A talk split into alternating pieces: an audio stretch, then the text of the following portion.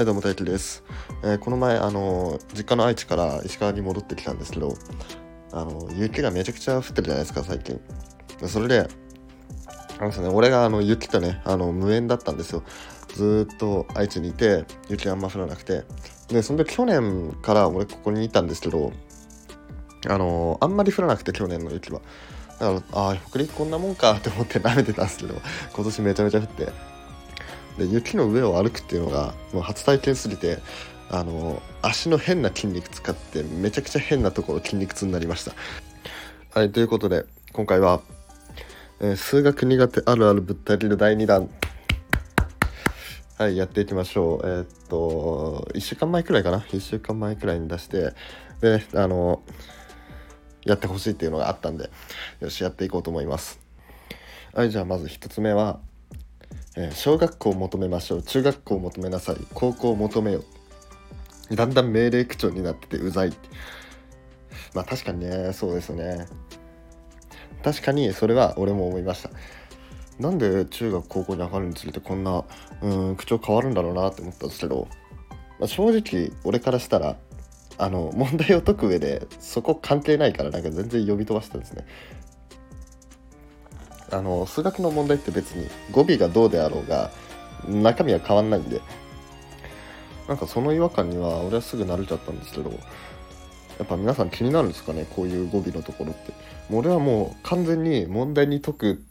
なんていうの解く時はその解くモードに入ってるからその語尾がどうとかねあんまり気にしないんですけどどうですか？でこれを調べてる時に「えっと何々を求めてくださいお願いしますなんとか様」みたいな。なんかもうちょっとそうやって持ち上げてくれれば解く気になるんだけどなとかいうねそういうのあったんですけど。いやお前ら何者なんで終わりですよね。何者ですかっていう。えじゃああなたは、えっと数学の問題を解くことに関してなんかエキスパートみたいな専門家みたいななんかそういうものなんですかっていう。まあ、確かにね確かにその昔の人はなんか数学できる人とか、えー頭いい人とかは、えー、とこういうものの問題を解決してくださいお願いしますって頼まれましたよ。確かに頼まれたりしてでそれを解決するっていう何でも解決やみたいな人はいたんですけどあなたそうじゃないでしょ。そうじゃないでしょ。数学の問題が何でもできるわけじゃないし。だからそんなねへりくだる問題文がへりくだる必要ないと思うんですよね。なんならもっと言うと、まあ、こういうね、えー、とこういうツッコミをしちゃう人は、まあ、数学のレベルがねまだ低いと思うんですよ。でその基礎の基礎だと思うんですよ。その数学のその分野の中で見るとね。まあその人はつまずいてるかもしれないですけど。あの未解決問題を解いてくださいお願いしますって言ってるわけじゃないんですよ。あの誰でもできるような簡単な問題をやってくださいって言ってるんですよ。しかもそんな風にあのなんとかを求めてくださいお願いしますっていう頼まれるってことはそのあなたは数学、まあ、これまで人類が積み上げてきた数学っていうあの知識の英知をあなたの知識はそれを凌駕しているっていう風に、まあ、自慢げに言ってるわけですよ。そんなわけないじゃないですか。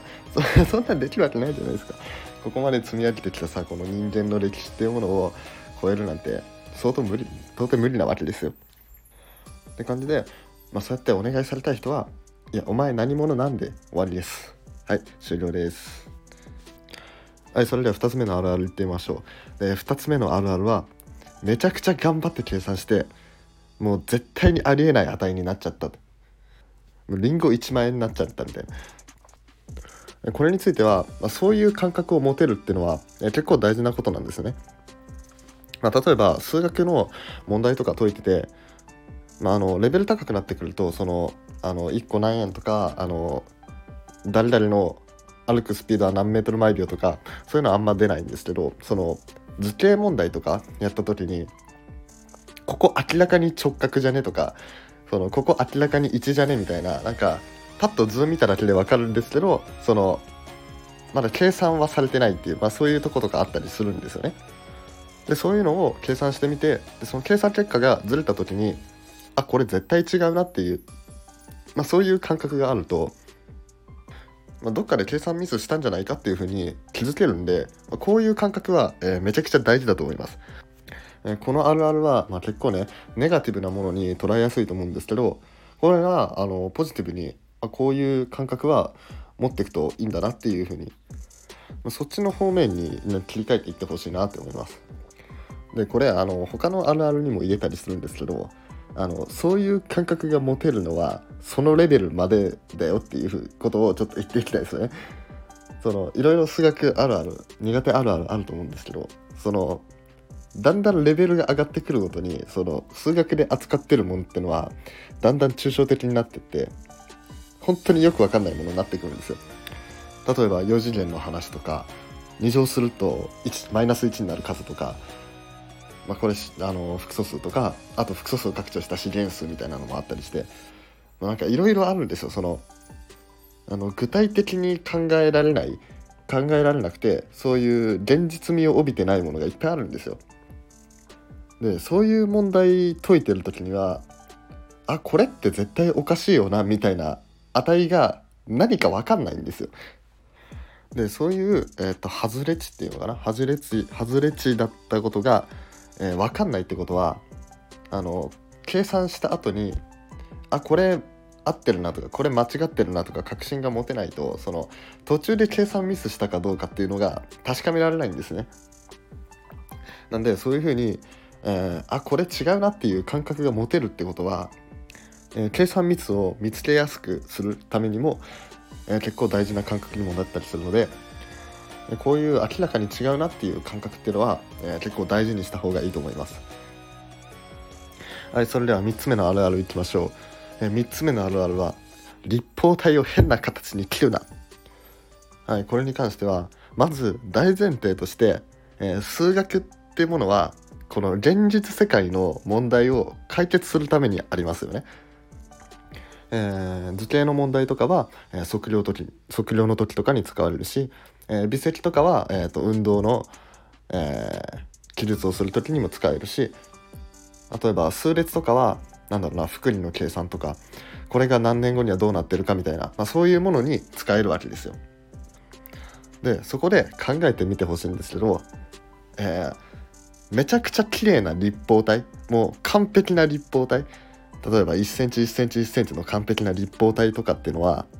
あのこの世の中にありますかっていう話なんですよ。結局そんなものってないですよね。その人間がどうやってこの頑張ってさその綺麗に正方形を作って貼り合わせてその立方体を作ろうが絶対どっかに歪みというか、まあ、重力とかもかかったりして完璧な状態の立方体っていうのは人間作ることはできないんですよ。ってことはどういう形をしているかって言ったらこの立方体から何か欠けた状態になったり何かがくっついた状態だったりそういう状態で存在してるわけですよ自然界には。でそういうものを考える第一歩としてこの立方体を、えー、斜めに切ったものを問題にしてるわけですよ。でそういう簡単な、えー、切り分けからスタートしてだんだんだんだん複雑な切り分けをしていくことによって現実世界に寄せていくっていうのが数学とか、まあ、物理とか、まあ、化学とかも他の科学とかもサイエンス全部そうだと思うんですけど数学とか物理っていうのはこういうものなんですよ。なんでこういうあるあるを言ってる人にはこの数学とか物理とかのこの問題の解き明かし方っていうものを、えー、理解してもらえると、まあ、このあるある解決するんじゃないかなと思います。はい、ということで今回は、えー、俺なりに数学苦手あるあるを、えー、ぶった切ってみるっていうのの第2弾やっていきました。えー、よかったらこれのラジオに関する感想とかあと数学苦手あるある自分が思ったあるあるとかを書いてもらえると、まあ、次回のね、あの苦手あるあるぶった切るシリーズに入れようかなと思うのでよかったらコメントしてください。あとレターでもいいですよ。はい、それではいつも通りいいね、フォロー、レター、コメントお願いします。それではバイバイ。